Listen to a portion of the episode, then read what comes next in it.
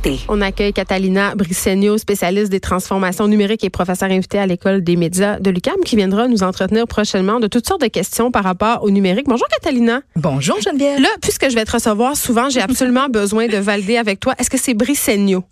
Oui, c'est Parfait. Brisseigno. Brisseigno. OK. Là, aujourd'hui, on va se parler de la plateforme vidéo YouTube qui va finalement renforcer sa réglementation visant les vidéos pour enfants. J'ai envie de faire, euh, de dire enfin.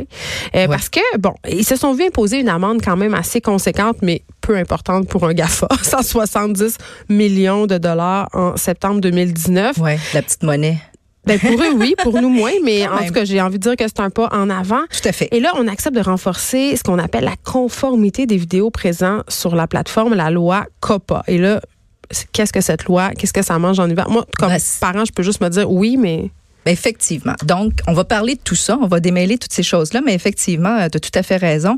Euh, c'est en septembre qu'ils se sont vus imposer euh, cette amende. Euh, C'était pas les premiers. TikTok, avant eux, euh, ont eu à payer une amende de 5,7 millions de dollars aussi pour ne pas s'être conformés à cette fameuse COPPA, qui en anglais euh, veut dire le Children's Online Privacy Protection Rule OK. euh, qui est en ni plus ni moins en fait la loi euh, qui protège la vie privée, les données personnelles des enfants euh, âgés de moins de 13 ans aux États-Unis. Alors on va y revenir euh, un petit peu plus en détail, mais en gros, euh, suite à cette amende, Google, donc qui est propriétaire de YouTube, s'engage effectivement à revoir le fonctionnement de sa plateforme pour cesser de capter et de maintenir et de, de, de, conserver en fait des données personnelles qui concernent les enfants de moins de 13 ans parce que c'est ce à quoi ils ne se conformaient pas.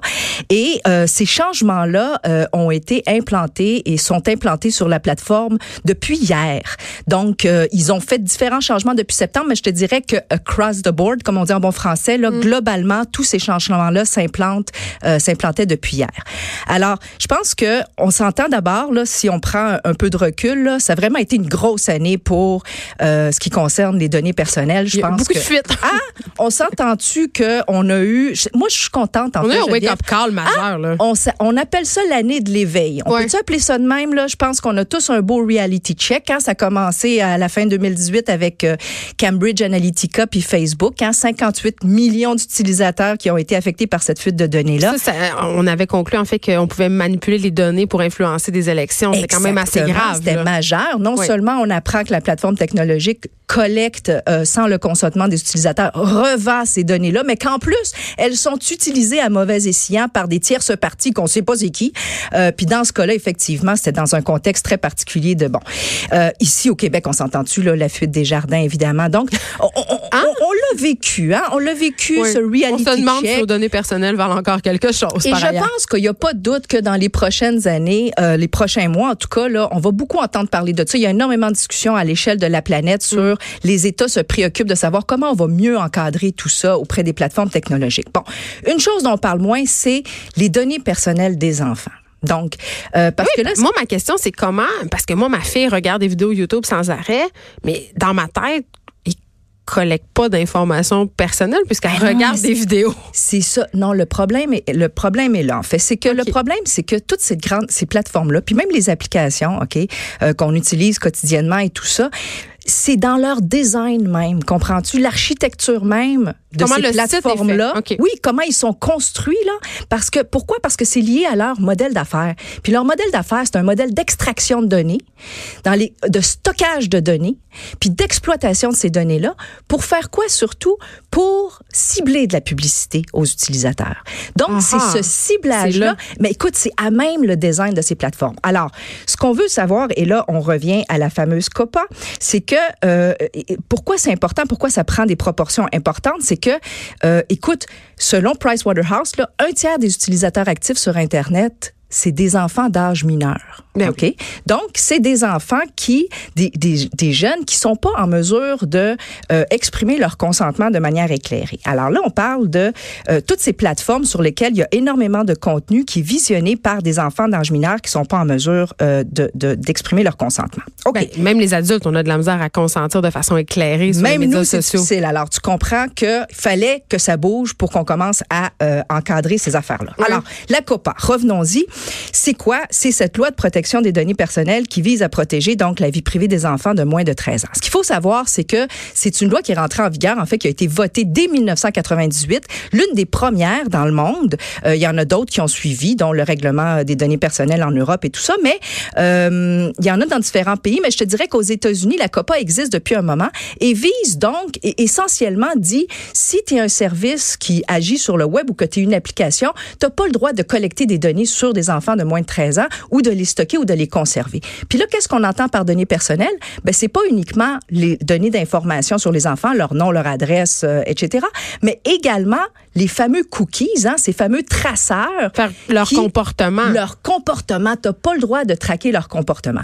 Et là, c'est exactement ce à quoi, en fait, ces plateformes-là sont, sont pas capables de se conformer à ça? Là, ma question non experte est la suivante. Est-ce que là, on est en train de se dire, euh, par exemple, que le vortex de vidéos sur YouTube que ma fille regarde, ça, ça, pourra plus être? Parce que, évidemment, ce qu'on calcule avec l'algorithme, euh, c'est ce qu'elle voudra regarder. Donc, c'est une façon de colliger de l'information personnelle. Ça, est-ce que ça a rapport avec ça? Oui, alors comment ça, OK, comment ça fonctionne euh, précisément? C'est qu'aujourd'hui, tu, ta fille, par exemple, quand elle regarde des vidéos sur YouTube, OK, derrière, il y a des algorithmes qui, sur, et, sur, et sur la base des traceurs, OK, puis sur la base de l'analyse par l'intelligence artificielle euh, du comportement de cet utilisateur-là, ils finissent par profiler en fait cet utilisateur-là et de dire, hmm, par rapport à tous les, les choix que pose cet utilisateur-là, ses habitudes, nous, on estime que c'est une enfant d'à peu près 8 ans qui regarde surtout des émissions euh, avec des chansons, whatever. Okay? Donc, c'est ce ciblage, ce profilage. C'est ça qui a énormément de valeur sur le web. Parce que ce que fait YouTube derrière avec ça, c'est qu'évidemment, ça lui permet d'envoyer de la publicité extrêmement ciblée, ce qu'on appelle vraiment de la publicité comportementale, qui est construite sur la compréhension du comportement de cette euh, utilisateur-là. Pour ce faire, pour parvenir à apprendre ça, l'intelligence artificielle, l'algorithme de YouTube doit capter des informations et du, te tracer. Mais ils vont faire faillite, ça veut dire, s'ils peuvent non. Alors, là, ce qui arrive, c'est que effectivement, YouTube avait construit un environnement supposément protégé qui était YouTube Kids, OK, dans lequel il y avait moins de captation de ces données-là et moins de publicité ciblée, etc. Or, le problème, évidemment, c'est que YouTube Kids n'est pas disponible partout, hein, dont ici au Québec notamment. On n'a pas accès à l'application YouTube Kids, qui est l'environnement protégé, ce qui veut dire que nos enfants, pour la plupart, regardent, sont sur le reste de la plateforme.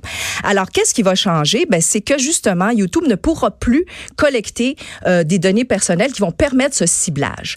Concrètement, euh, ce que ça va euh, donner, faire comme conséquence, c'est que les contenus qui vont être qualifiés pour enfants sur la plateforme YouTube ne seront plus donc euh, euh, auront plus accès à cette collecte de données qui permet la personnalisation des publicités.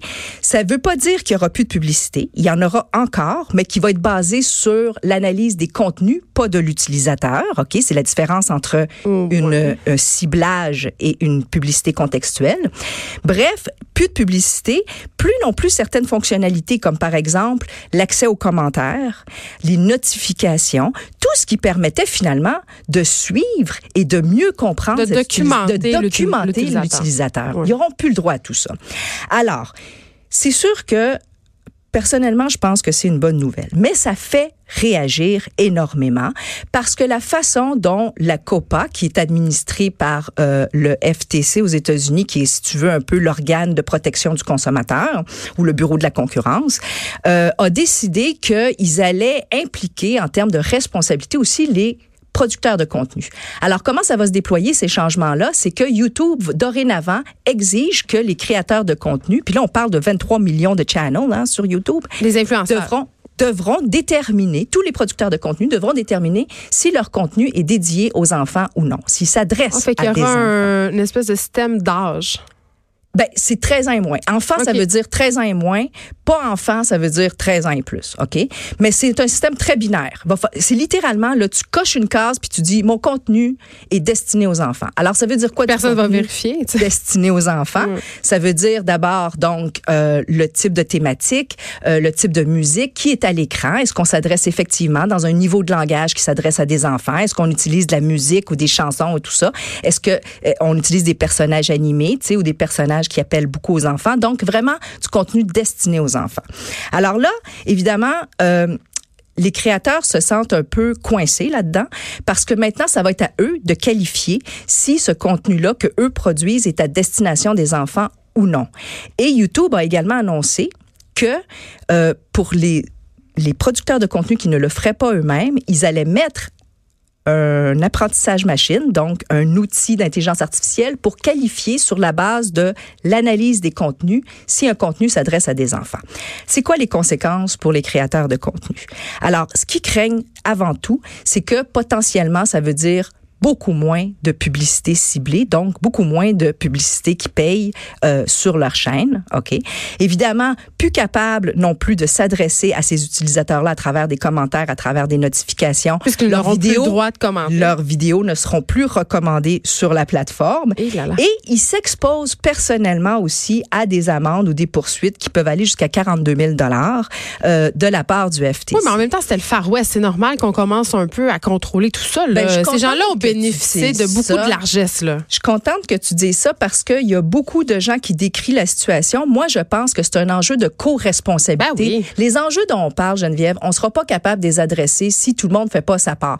La plupart des créateurs sont comme, hey, les parents, c'est votre travail de surveiller ce que vos enfants Là, je peux pas être à côté de mon enfant 24 heures sur 24 à la télé quand ils font du contenu pour enfants. Ben, surtout que le parent décide tu sais. pas de l'architecture de ces plateformes-là. Ben, là. Écoute, c'est des grosses machines à extraire puis à faire du forage d'informations puis de, de données. Mais pas juste changer de poste. Exactement, tu peux pas juste changer de poste. Tout ça pour dire que euh, je pense que c'est une question de co-responsabilité. Puis oui, les producteurs de contenu doivent être impliqués. Oui, l'État doit mettre en place donc des mesures de check and balance là, sais, pour s'assurer euh, qu'on protège les populations les plus vulnérables.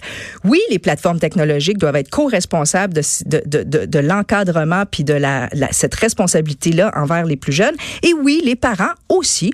Nous, comme utilisateurs, on a un rôle à jouer pour mieux comprendre cet environnement-là et continuer de protéger puis d'encadrer au maximum ces usages-là. Euh, en terminant, Catalina, est-ce que tu penses euh, que YouTube Kids va arriver bientôt au Québec ou?